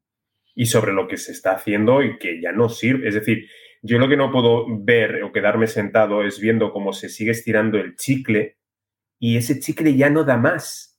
No da más actualmente. ¿Hasta, ¿Hasta cuándo? ¿Hasta cuándo? Con todo lo que está pasando, con lo que hicimos un programa de Grid Winter, de Grid Reset. Eh, eh, ¿qué, va, a pasar? Eh, ¿Hasta cuándo va a durar esto? Porque, bueno, en algún momento de la historia de nuestro país esto sucederá y veremos algo como lo que hemos visto en el vídeo de en China o diferente, pero evidentemente el uso de la tecnología en los procesos educativos en pequeños y en mayores, ¿no? ¿Cuándo? ¿Qué tiene que pasar? Hay que, hay, que, hay que atreverse, es decir, al final es lo que os decía cuando se ha cortado el audio, eh, Islandia, ¿no? Islandia cogieron y dijeron, oye, queremos que la selección islandesa pues llegue al Mundial o llegue, y bueno, lo hicieron fantásticamente bien en, no sé qué, en qué año de la Eurocopa, ¿no? Eh, y llegaron bastante lejos y construyeron eh, campos de césped mm, cubiertos para poder entrenar y entrenar y entrenar. Oye, eso fue una voluntad de pueblo. ¿No crees que, bueno, aquí dos cosas, ¿no? Una que cuando hay una estrategia por encima de lo público, podríamos decir una, una meta autoridad, que no, no, dependamos de, eh, porque en España sabemos lo que tenemos, ¿no? Quizá, como bien dices tú, yo opino lo mismo, tenemos lo que nos merecemos, pero eh, tampoco podemos justificarnos eternamente porque al final vamos a pagar un precio muy alto. Mm. Eh, al final vamos a, va a tener que emerger en este sentido una cierta estrategia privada, pública, de poder eh, europea o nacional, no lo sé, pero que nos permita trabajar en equipo, ¿no? Y luego una cosa que me ha llamado, entonces, esa estrategia, ¿quién la define? Porque Europa, España, hemos visto estrategias incluso a nivel de comunidades autónomas. ¿En qué perdemos tiempo y recursos? Si se hace desde Europa, pues desde Europa. Si se hace a nivel nacional, no, pero... Mm, bueno, mira, desde Europa han hecho o han tomado la iniciativa de hablar sobre las microcredenciales, ¿no? Es decir, pues, si estamos hablando de metaverso, ¿por qué no existe una meta universidad? Es decir, que una persona pueda coger un paquete formativo de Stanford porque le interesa aquella asignatura y coge un paquete de la Universidad de Lovaina y coge otro paquete de la Universidad de Barcelona. ¿Por qué no podemos hacer eso? Pues ahora mismo... No, eh, no, interesa, seguramente porque no interese, ¿no? Bueno, pero, pero, la Unión Europea... claro, el, fin es el... Oye, debería existir, ¿no? Porque aquí has comentado una cosa que me llama mucho la atención. Si puedes... Eh, eh, explicarlo es el tema del fracaso, del tema del e-learning, bueno, de, lo que es el abandono, ¿no? De, bueno, eh, todos los, yo creo que las plataformas de e-learning es una, evidentemente una de las formas de aprender es, estas y, es, ha tenido mucho éxito, aún mayor con el tema de la pandemia, pero eh, yo creo que ha venido para quedarse, evidentemente. Eh, pero decías que, bueno, había un cierto fracaso, ¿no? En el tema del learning, el, el metaverso no lo hemos metido, pero bueno, se ve como plataforma también muy interesante para el tema de, formación y aprendizaje.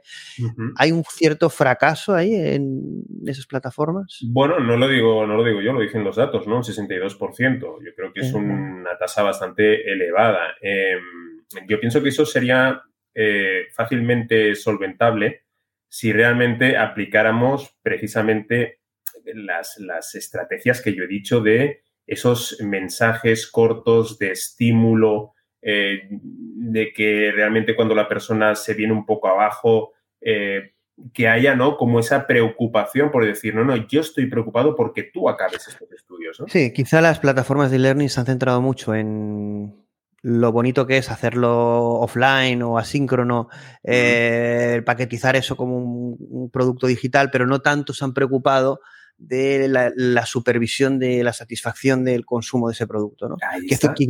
Quizá a lo mejor con el tiempo venga eso, ¿no? O las mismas plataformas de, learning eh, nos proporcionen eso, pero eh, por los datos que dices tú, hay un cierto fracaso en ese sentido.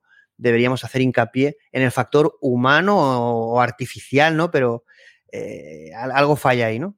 Totalmente. Yo, yo pienso que si yo no eh, estuviera hablando de esta, de esta, em, de ese tanto por ciento, mm, entonces podría decir, eh, eh, esta, esta opinión tuya, Xavi, es sesgada. Pues hombre, sinceramente, yo creo que mm, algo no va bien. algo no va bien. O sea, no, no es que me lo invente, algo no, algo no se está haciendo bien. Entonces, por uno se tiene que replantear, ¿no?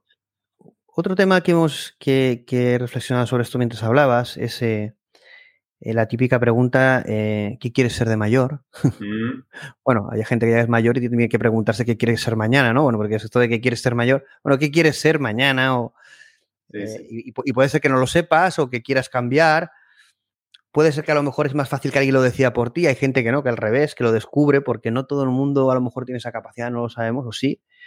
Pero la pregunta es, eh, ¿quién quiero o quién, qué quiero ser de mayor o qué quiero ser? Eh, al final, evidentemente, condiciona en lo que me voy a formar. Al final, el trabajo forma parte de nuestra vida.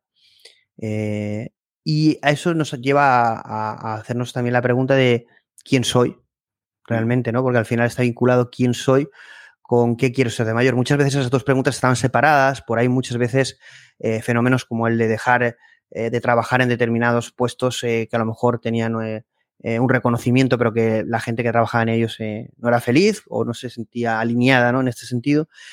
Entonces, vamos a, a una introspección. El ser humano debe preguntarse, mirar hacia adentro y desde pequeños saber consultar interiormente, utilizar la intuición, eh, las motivaciones pasionales, la, y, verlo, ¿no? Y, ver, hacer ese trabajo individual, colectivo, las familias, ¿no? Cuando son niños sobre todo, pero al final es un trabajo individual, ¿no? Para poder saber eh, qué es lo que me, en, qué me apetece formarme. Supongo que la inteligencia artificial ahí me podrá ayudar.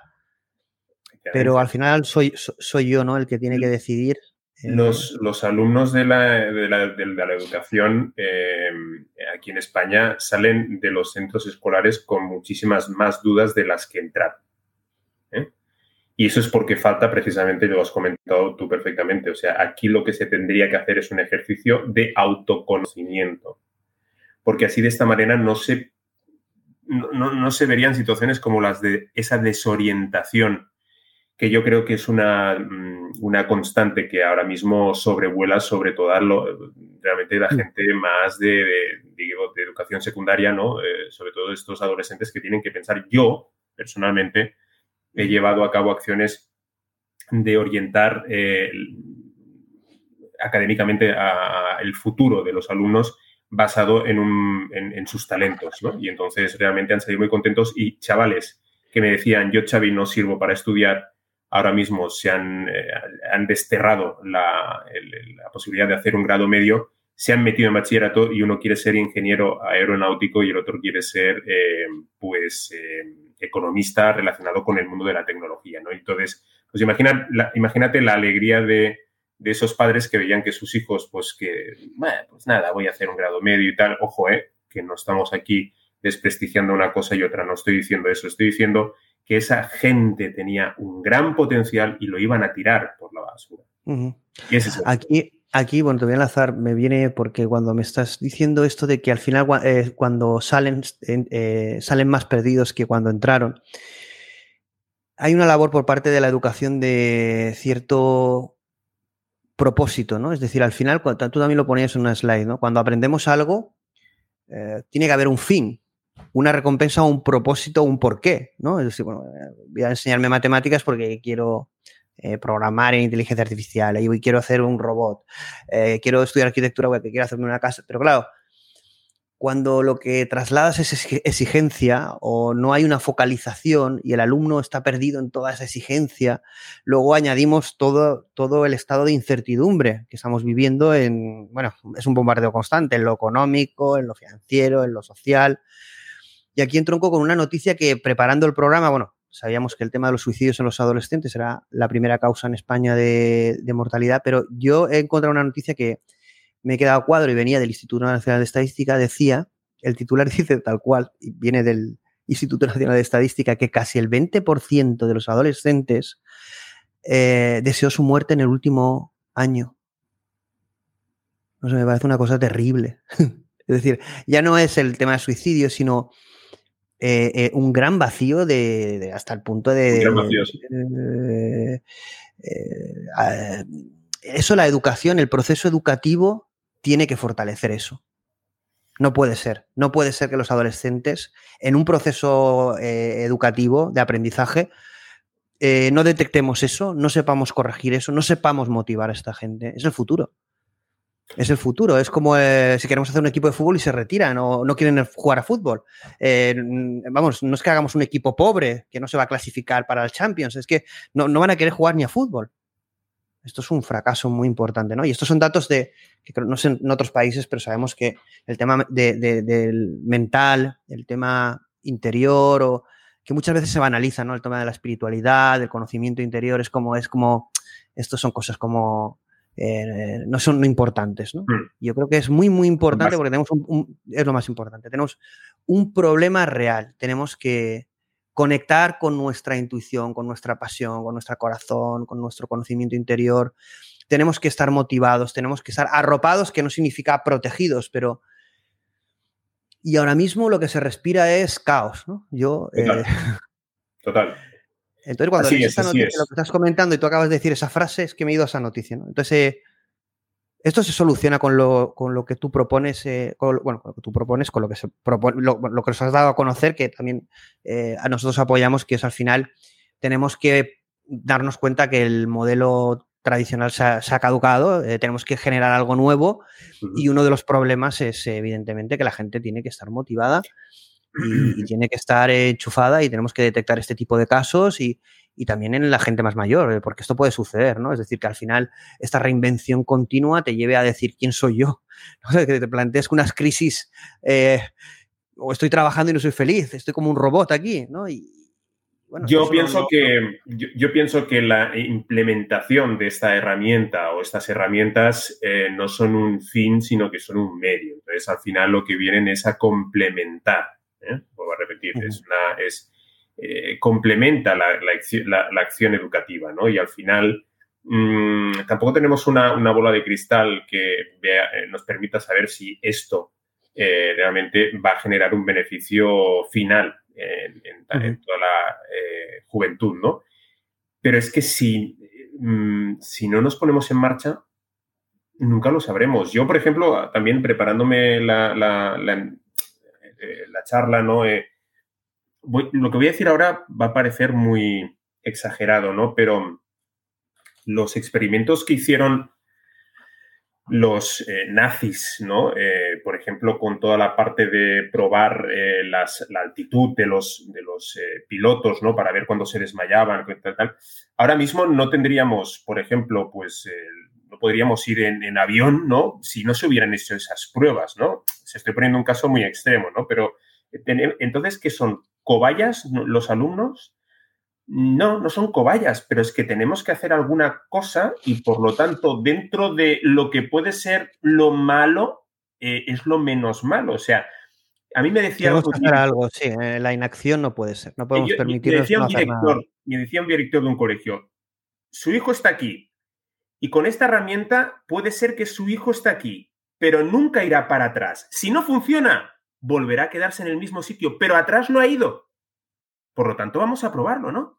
No, y además estamos en un momento en que eh, la evolución tecnológica, ¿no? En, bueno, en inteligencia artificial y en otras, ¿no? Web3, blockchain, bueno, al final el sector tecnológico que ahora se une a los avances a nivel transversal con otras ciencias, ¿no? Sobre todo inteligencia artificial, al final la velocidad es tal que tenemos que tomar también conciencia de que lo que vamos a hacer es experimentar, es inevitable, es que no podemos vivir con cosas probadas porque si no llegamos tarde.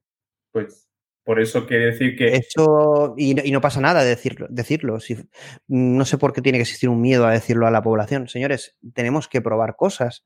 Ya, pero es que usted lo va a probar con mi hijo. Bueno, pues eh, si usted no lo prueba con su hijo, pues lo probamos con el siguiente. Llegamos tarde. Y es lo que dices tú, hombre, para atrás empeorar las cosas no se van a empeorar, vamos a intentar mejorar.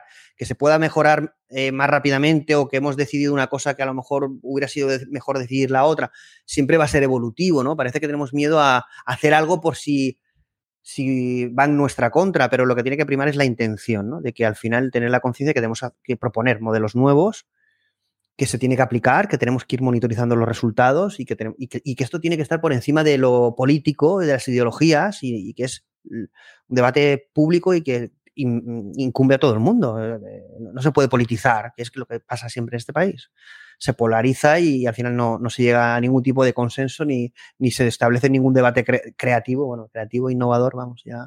Correcto. Eh, yo, siempre pondría, yo siempre pondría el, beneficio de, la, de la satisfacción de unos padres de ver a su hijo o a su hija progresar satisfactoriamente, que está bien eh, digamos, analizado, ¿no? En todos sus eh, aspectos, ¿no?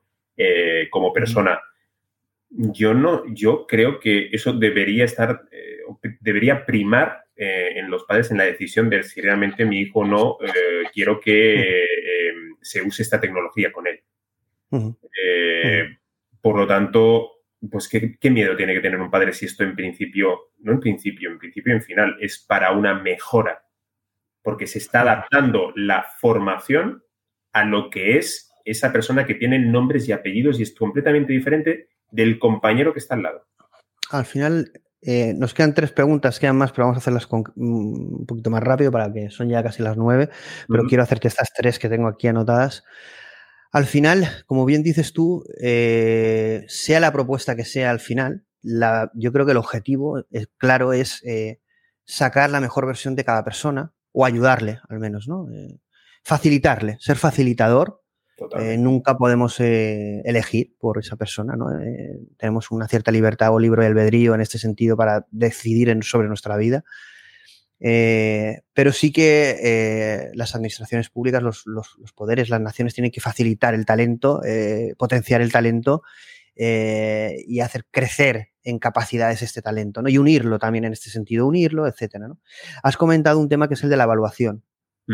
Evidentemente, el tema de la evaluación, igual que el tema de la hiperpersonalización, bueno, como es una frase muy típica que yo digo, bueno, es muy típica, casi que no la digo, pero es, muy, es la, típica de Einstein de todos somos genios, pero si juzgas a un pez por su habilidad de trepar árboles, vivirá toda su vida pensando que es un inútil. Eso es verdad, ¿no? Es decir, al final tenemos que ver cada persona sin, eh, buscarle una zona de confort, pero eh, ¿para qué es? qué talentos tiene y potenciarlos, ¿no? No podemos, eh, si a alguien no le gusta la música, que se dedica a la música, porque va a ser horrible eso, ¿no? Es decir, como el jugador de baloncesto que, queramos que, se meta a jugar a fútbol, ¿no? Es decir, tenemos que analizar las capacidades de las personas, pero eso desde pequeños hasta, hasta el final. Hasta, es decir, si nosotros queremos hacer un reskill, a lo mejor no somos capaces de adaptarnos a, a, ser data scientist. Y es una locura. Como si yo quisiera ser Bruce Lee y cinturón negro de arte marcial y pegar volteretas, pues yo podría quererlo, ¿no? Pero es complicado. Bueno, no lo sé. no, bueno, bueno, cuando se puedan aumentar los humanos o la biología, a lo mejor. Pero aquí Carl Gustav Jung, que es uno de mis referentes, así es, de, psicóloga, de psicología analítica, decía que la personalidad ¿no? define cómo aprendemos. Es decir, cada persona tiene su propia personalidad, su propio, vamos a decirlo así sin que nadie se ofenda, su propio algoritmo, su propia programación. Y esa programación o personalidad define cómo nosotros aprendemos. Y cómo integramos toda esta información eh, y cómo procesamos las experiencias que tenemos. Y dice que, bueno, Jung menciona que toda actividad consciente ocurre en el individuo a través de dos procesos, los perceptivos, que son el sensitivo y el intuitivo, y, dos procesos para la toma de decisiones, que son el racional y el emocional. Esta clasificación, que es muy sencillita, bueno, luego mete otra, otra dimensión que es la extroversión o la introversión, que es la curiosidad eh, eh, por, por, el exterior, ¿no? Por las cosas es algo muy sencillito que serviría de, parámetro, de marco para evaluación en educación. Esto ya se hace, ¿eh? es decir, esta, esta cosita tan sencillita define muy bien el ser humano. ¿eh? Estamos hablando de Carl Gustav Jung, que bueno, que no lo conozca, pero esto se está utilizando en educación, ¿vale? Y esto nos ayudaría a, clasificar eh, capacidades, talentos, aptitudes. Esto yo lo veo muy positivo porque es el origen, es decir, tenemos que analizar el talento, la psicología, las emociones, pero esto también nos puede llevar a, voy a ponerme de la otra parte, de abogado del diablo, mm.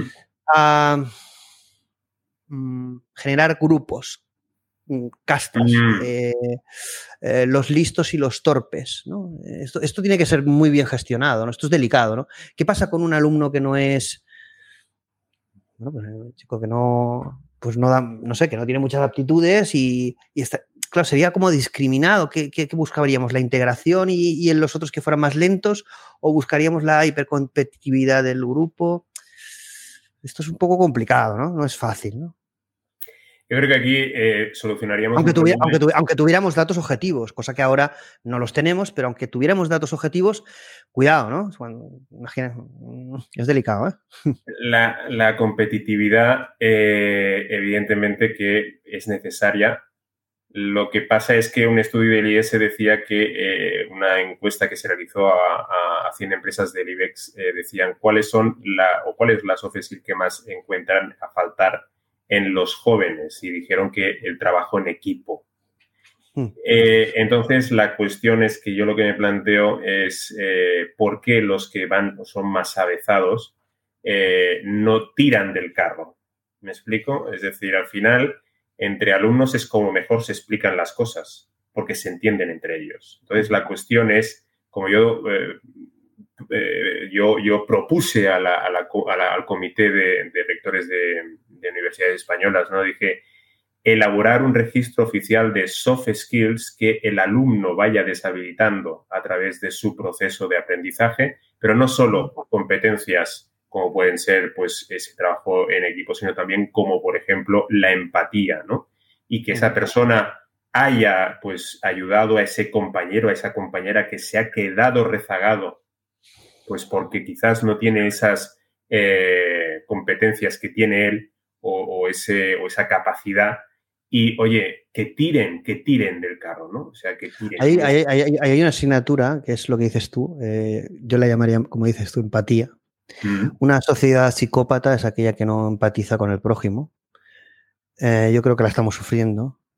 somos muy de, defender nuestra individualidad, es normal, vivimos una vida individual, eh, pero también lo colectivo, la sociedad. Pero muchas veces no nos ponemos en, en la, eh, eh, bueno, la típica frase un poco religiosa de no juzgar, ¿no? Es decir, no mm. empatizamos, somos como el centro de todo, ¿no? Y, tenemos que entender que no estamos solos, ¿no? Que mm. tenemos que tener una cierta empatía, que necesitamos de la colaboración, de, de, de sacar lo mejor, no solo de nosotros mismos, sino del prójimo, ¿no? Y en ese sentido, si no tenemos empatía, que es ponernos en la piel del otro, y además de forma natural, cuando tú vas a hablar con alguien, eh, si puede ser que tenga razón, pero a lo mejor el otro no, te está entendiendo y estás sintiéndose ofendido y tienes que entonces cambiar tu discurso, la forma de darlo. Priorizamos, no está el valor de la empatía, ¿no? Esto, esto yo creo que lo estamos viviendo todos en, en el, no sé si por la pandemia, todo lo que hemos vivido, todas las noticias tan negativas. Hay una irascibilidad en la sociedad, ¿no? tremendo. que vamos, ya no es que no te saluden en la escalera, es que no, te peguen una paliza en el ascenso, que tampoco para tanto es una broma esto. No, no, no, pero sí que coincido, coincido contigo que realmente la gente está mucho más irascible. Eh, bueno, sí, evidentemente el confinamiento nos ha encerrado en nosotros mismos. Podría haber sido una, oportunidad para crecer personalmente eh, o para hacernos mejores. Eh, y bueno, al final, pues te das cuenta de que ese buenismo, ¿no? Donde todo el mundo salía a los balcones a pues hacer un reconocimiento a los, eh, a los eh, sanitarios, pues bueno, eso está muy bien. Somos también una sociedad bastante de cara a la galería, ¿no? Y que todas estas cosas quedan muy bien, pero luego se nos ha olvidado rápido, ¿no? Eh, y no solo se nos ha olvidado rápido, sino que además, pues bueno, ya te digo que yo, yo percibo eso mismo en, por la calle. y bueno, al final, pues dices, bueno, puede ser consecuencia de eso, sí, pero también yo pienso que tiene que ser uno responsable, es decir, yo qué he hecho para ahora mismo ser esa persona. No es que a mí me lo ha provocado la COVID, no, perdona, o me lo ha provocado tal, podrías haber hecho un gran ejercicio de, autoconocimiento. Nos hemos vuelto cómodos, también hay un interés porque nos volvamos cómodos, creo yo. Eh, y es como que el papá Estado nos, va, nos tiene que solventar la vida, eh, o, quien sea, ¿no? Eh, o, si estamos trabajando para una empresa, la empresa, si no tenemos una responsabilidad con nuestra propia vida, luego como colectivos, y es como que no se nos olvida, ¿no? Esa responsabilidad. Es como que es más cómodo eh, estar solo en el ocio y que si hay algo mal en la sociedad es culpa del político, que eh, yo no voy a ser quien los defienda ahora mismo, sobre todo, pero eh, como sociedad, como individuos, tenemos una responsabilidad. Entonces, en ese sentido, yo creo que la eludimos muchas veces, ¿no? Por, le echamos mucho morro. Porque, porque, porque eh, hacerse responsable realmente eh, eh, te, obliga a, te obliga a ponerte en marcha.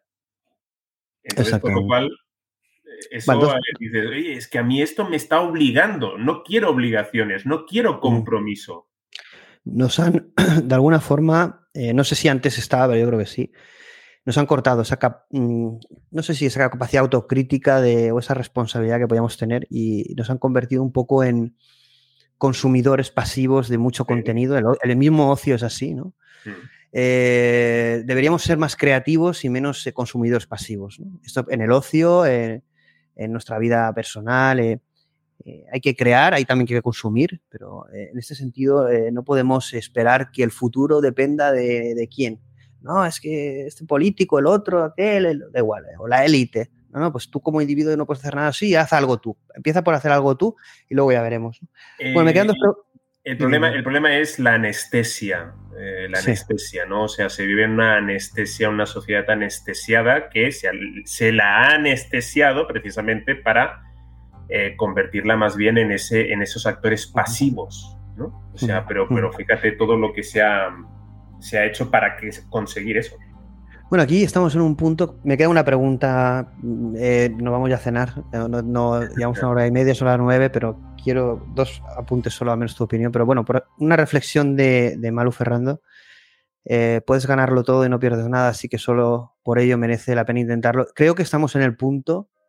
A ver, no es que estemos viviendo una situación apocalíptica, ¿vale? Pero estamos en una situación delicada para el futuro, pero yo como, bueno, en el, mundo a nivel global, pero también como país, ¿no? Yo, creo que no, tendríamos que tomarnos esto muy en serio y pasar a la acción, no sé. Totalmente. Eh, porque al final yo creo que mm, tenemos mucho que ganar. Eh, eh, para la gente que lo vea muy negativo, toda la incertidumbre, sí que es verdad que esto se contrapone con una cosa y es, a nivel tecnológico vivimos en la época, para mí ahora mismo, y bueno, estoy yo creciendo, con más oportunidades que hemos tenido en la vida para hacer cosas y cambiar la realidad y crear futuro.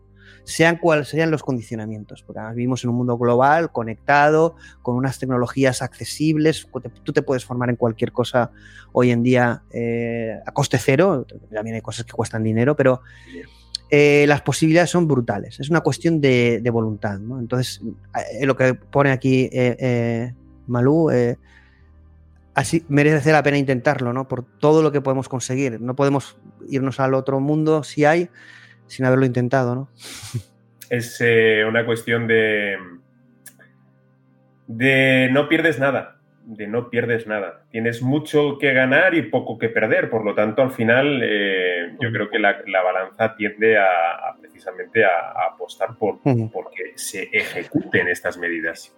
Aquí eh, luego te pregunto una cosa, que solo quedan dos. ¿eh? una es la de los profesores, me ha parecido muy correcto y conveniente decirlo, ¿no? Vamos a evaluar a los alumnos, vamos a evaluar a, todo el mundo, ¿vale? muy bien, me parece que está bien, ¿no? Porque hay que sacar lo mejor de nosotros, toda la tecnología que vamos a aplicar, pero vamos a tener que evaluar también a los profesores y al propio sistema, ¿no? Es decir, y de forma transparente. Claro, a mí me, impones un sistema y ¿quién evalúa el sistema? Eh, entonces, bueno, mm, eh, lo que tú has dicho, lo primero es, bueno, los profesores, oye, debería estar muy valorado en una sociedad, buenos profesores y maestros, deberían estar eh, valorados y recompensados económicamente y, y, bueno, incentivados los logros, ¿no? Lo que hablamos como si fueran los, los logros de un videojuego, pero es así, ¿no? Es decir, quien es bueno tiene que tener una recompensa, no puede ser que sean todos iguales, no sé. Correcto. Y un buen, eh, buen profesor debe ser también valorado como un buen doctor, un buen. bueno, las profesiones más prestigiosas a nivel social, todas son válidas, ¿no? Pero quiero decirte que un buen profesor es muy difícil, un buen formador. Y está teniendo un impacto brutal. ¿Cuánta gente forma un buen profesor? debería ser de los, las profesiones más valoradas. Está eh, eh, generando educación, valores, aprendizaje. Bueno, es, una pieza fundamental para el engranaje. Claramente yo pienso que la parte de la innovación debería nacer. yo, pienso que primero de todo en, el, mundo educativo únicamente tendrían que haber personas vocacionales. ¿Y si no, y si no cubrimos con las vocacionales? ¿Crees que con las... Mm, ¿Cuánta gente vocacional y cuánta no? Es que ese es un problema también. ¿eh? Ya, eh, pero es que es tan el tesoro que tenemos entre las manos, es tan mm. eh, rico que realmente es que, es que tendrías que hasta pagar por ir a hacer eso. Eh, porque no también, hay que, defender porque muchas veces hablamos de la cuando hablamos de la juventud de los problemas que el, España es un país de talento y de creatividad brutal. Que para lo pequeñito que es, eh, no sé si para por lo que sea, eh, hay muchísimo talento. Muchísimo talento. Entonces, y explotarlo y verlo crecer es una de las cosas apasionantes que a mí me, apasionan, ¿no? El que fructifique todo eso, ¿no?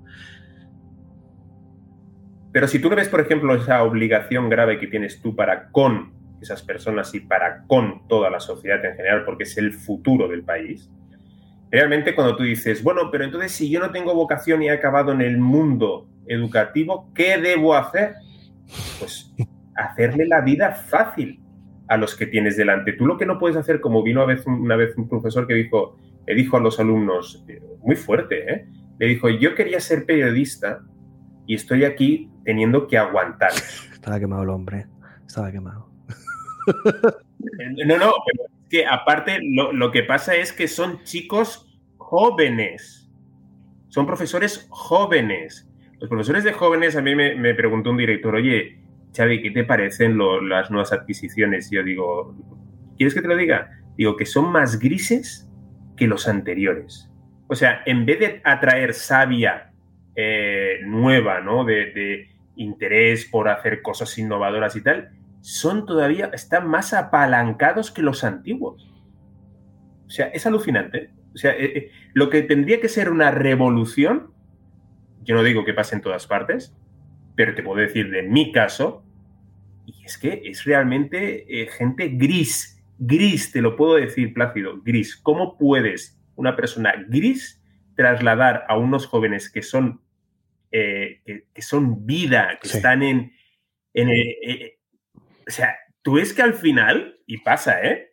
Al final los alumnos también eh, se, convierten en, personas, ¿y para qué tengo que venir al instituto? ¿Para qué tengo que hacer esto? Tal. ¿Por qué? Porque esa misma, es, esa misma, eh, ese mismo mm, manera de, hacer del día a día de ese profesor realmente está, está contaminando a esa... Sí, porque hay, hay, unas generaciones, bueno, que cada generación eh, previa pues eh, influencia sobre la anterior, porque al final nos, nos, nos, fijamos, los de abajo y los de arriba, pero tenemos una responsabilidad también, ¿no? Es decir, eh, a la hora de trabajar, de, de vivir, de, dar ejemplo, ¿no? De, de tener valores, de transmitir valores. Y es como que se nos ha olvidado que cuando nos ponemos, incluso en estos programas, estamos haciendo eso lo mismo, es decir, estamos transmitiendo unos ideales, unos valores, una divulgación, un esfuerzo, y eso, eso cala en la gente porque, oye, estos van a hablar ahí de esto, están pensando, y eso es algo que debemos hacer, ¿no? Es como que ha habido una generación que se ha olvidado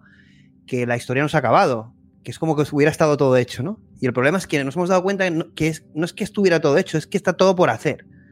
Y es como, con perdón de la expresión, cuando hago cosas así en inglés la gente lo critica, what the fuck, ¿no? Es, es como... Eh, es como una, estamos como en shock, ¿no? Y claro, luego eso si lo transmitimos a los alumnos en plan quemado, ¿no? Estoy aguantando aquí porque estoy harto, llego a mi casa infeliz, luego vengo aquí, os tengo que aguantar. Claro, eso los jóvenes, y yo eso sí que lo he visto porque tengo sobrinos, bueno, de familia, eh, en diferentes edades, están observando. Están observando y, no podemos mm, trasladarles toxicidad, porque eh, ellos van con una dinámica de, transformación y de progreso y de futuro, eh, sean más capaces o no, son en el futuro, ¿no? Y no podemos eh, intoxicarles con nuestro propio fracaso individual, sea, sea razonable o no, que puede a lo, mejor el hombre está súper justificado, que ha tenido un mal y ha dicho, hasta luego. Hasta luego.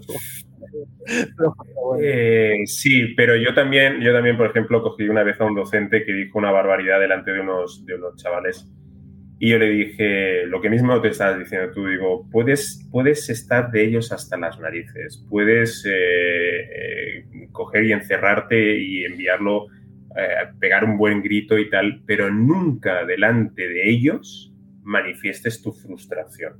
nunca. Somos... Y al final me dijo, o sea, Xavi, pues disculpa tal, digo, más que nada porque lo que acabas de hacer, como uno, uno de estos alumnos vaya a su casa y, y se lo diga a sus padres, te puedo asegurar que te puede caer el pelo. ¿Vale? Eh, entonces, bueno, pues al final eh, dices, hay que tener paciencia, no es un tema de paciencia, hay que, como yo decía a mis alumnos, yo se lo decía, ¿no? Y digo, es que os quiero. Y entonces me decían, es que yo, nosotros tenemos a ti, Tienen otra predisposición, evidentemente, ¿no? Bueno, tenemos, vamos a ir acabando. Bueno, una, una, pregunta que, bueno, a ver, te la lanzo directamente de tu amigo, eh, bueno, nuestro amigo Isma, que también lo tenemos en el Xtalk. ¿Dónde quedará el principio de cátedra en el nuevo sistema educativo? Siempre... Eh. Bueno, tenemos que decir, evidentemente, que ha muerto la reina segunda, Isabel II. Eh, ah. bueno, antes, bueno, al principio lo ha comentado eh, Isma, yo lo miraba y no, no, no, lo ponía, yo digo, pues habrá equivocado, ¿no? Pero luego sí que, bueno, es una noticia importante de calado porque es una figura... Totalmente, fue una gran personalidad. Eh, a nivel histórico, a niveles mm, político, ¿qué va a significar esto? Bueno, es una noticia importante. Pero bueno, eh, esta pregunta que nos lanza aquí Isma, el principio de cátedra, es que... Eh, ¿Quedará como, anacrónico esto? Mientras que el principio de cátedra sirva para mejorar a tus, eh, a tus alumnos, eh, adelante, ¿no? que siga el, principio de cátedra, pero utilizarlo esto como una... No, es que yo tengo libertad de cátedra, ¿no? Pues, hombre, evidentemente tendrías serías como un, como un dictador, ¿no? Como un, no, no, es que se tiene que hacer al final todo tiene que redundar en el bien de, los, eh, de, los, alumnos, ¿no? O sea, me da igual. O sea, pues si hay... Sí, tenemos que darnos cuenta que vivimos eh, en, un mundo donde el ego es el rey y eso no puede ser, porque si no, no vamos a transformar eh, la dirección correcta. Con lo cual, avanti con el principio de cátedra, pero es que al final todo tiene que estar supeditado, todo, incluso la persona, al bienestar y, a la, y, al, y al desarrollo de, esta, de, estos magníficos jóvenes, porque yo es que no, mm. no veo a nadie que digas, no, es que este no sirve, todos sirven. Todos. Sí, y, además una de las cosas que yo también como responsable de, empresa de muchos años, es una de las cosas que yo creo que mayor satisfacción me ha dado es ver crecer talento. Wow. Eh, y gente que te sorprende. A veces dices, no confío mucho en esto, ¿no? Y, verlos como es muy, eh, muy grato muy grato el dar futuro y conocimiento, herramientas a la gente. Yo creo que es una de las cosas que más mejor puedes hacer en, la vida, ¿no? En este sentido, ¿no? Los profesores lo hacen, eh, pero en las empresas también se, hace, eh, pero bueno, en la vida también, evidentemente. Y yo creo que tenemos que tomar conciencia y ser generosos en este sentido. Y como bien dices tú, yo creo que aterrizar esto en la slide que la pondremos, ¿no? La pondremos, en, la compartiremos para que lo tenga la comunidad, porque slides están muy, muy trabajadas, pero me ha gustado mucho porque eh, yo es algo que sí que he echado de menos en, eh, casi en toda la trayectoria de XHub, que muchas veces entramos en muy típico Spanish, es en, en rifirrafes de, de, debate que a veces son vacíos, pero no porque no tengan interés o valor, sino porque necesitamos soluciones, necesitamos crear, Creo que si e-, evaluamos por qué hemos llegado hasta aquí, yo creo que vamos a perder mucha energía. Yo creo que tenemos tanto por hacer y además que es tan apasionante lo que podemos llegar a hacer. Es, apasionante. Que, y también lo que ha dicho Xavi, no, no tenemos un determinismo de que vaya a funcionar al 100% y que estemos haciendo lo correcto, por muy expertos que no hay pocos en esto, porque todo esto es tan nuevo, pero necesitamos eh, gente con valores humanos, eh, con, interés de que las cosas evolucionen, eh, que haya impacto social y que esto no sea politizado, por favor, porque eso es muy agotador en este país, todo el tema de la politización de cualquier cosa, de que no se pueda debatir porque o estás en un lado o estás en el otro. Y bueno, Xavi, ya como resumen, algún titular, ¿qué te ha parecido?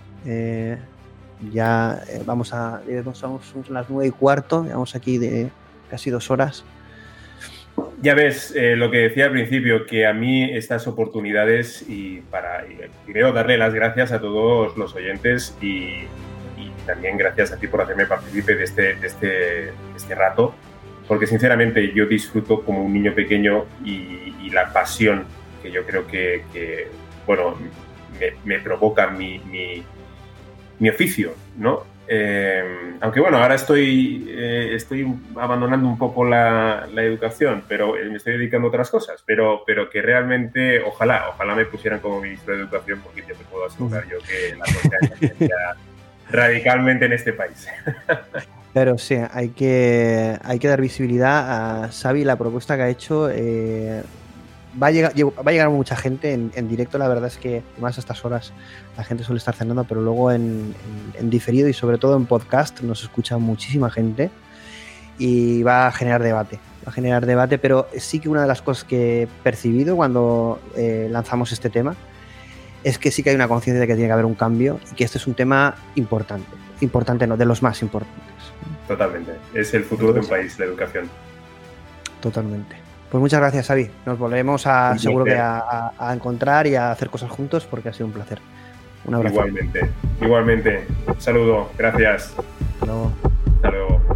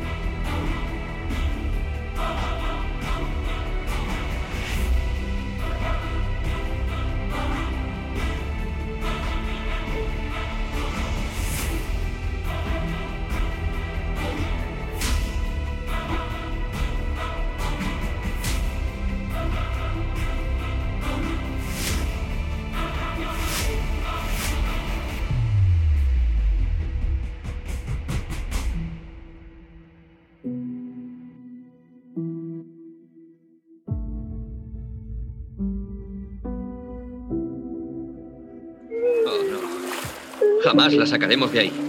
¿Tan seguro estás? Tú siempre dices que no se puede. Nada oyes de lo que digo. Maestro, mover piedras es una cosa, pero esto, esto es totalmente diferente. No, no es diferente. Solo es diferente en tu mente. Tienes que olvidarte de lo que has aprendido.